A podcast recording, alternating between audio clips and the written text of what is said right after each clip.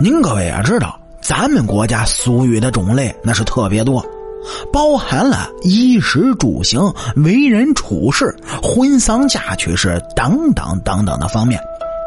可以说，它的范围更加广阔，而且呢，因为地域的差异，很多人对一件事的看法不同，所以在不同的地区呢，可能会出现完全相反意思的俗语，也是非常奇妙的。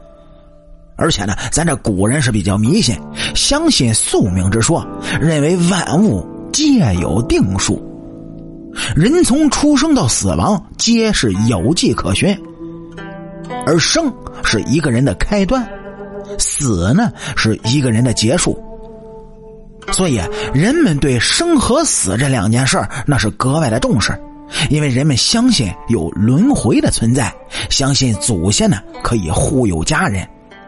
正因如此，关于丧葬方面的俗语那是尤其多的。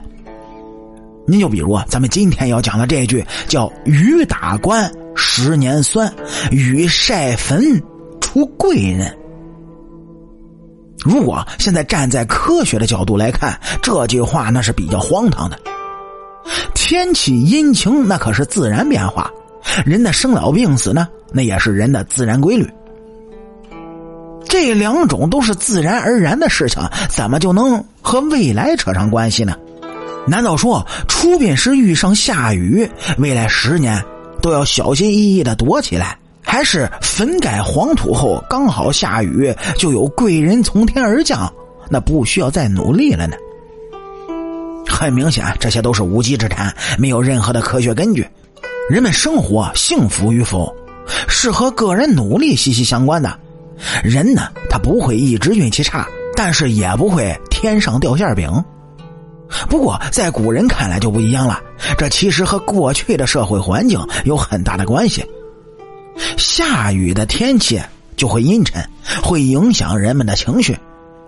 失去亲人已经是一件很痛苦的事情，如果再赶上天气不好，这沉痛的心情呢就会增加了几分。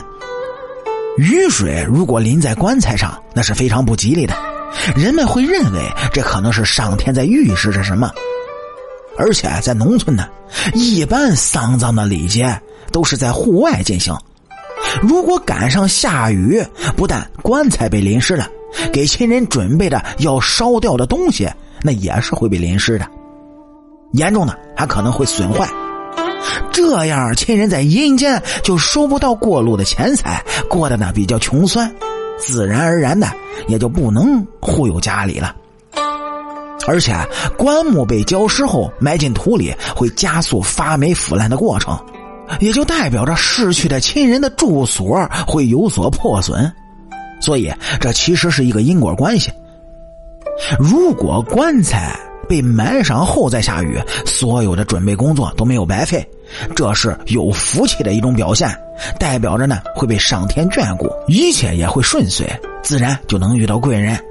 而逝去的亲人有这样的福气，也就会更加啊护佑自己的子孙后辈。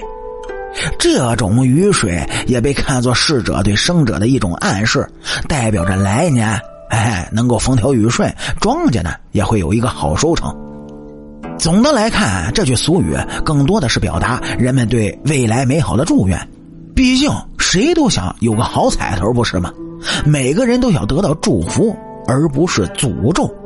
即使是思想比较开放的现代人，那也是如此。古人的经验、智慧之谈有很多，到现在已经沦为了糟粕。但是，美好祝愿的心意，那是永不会消失的。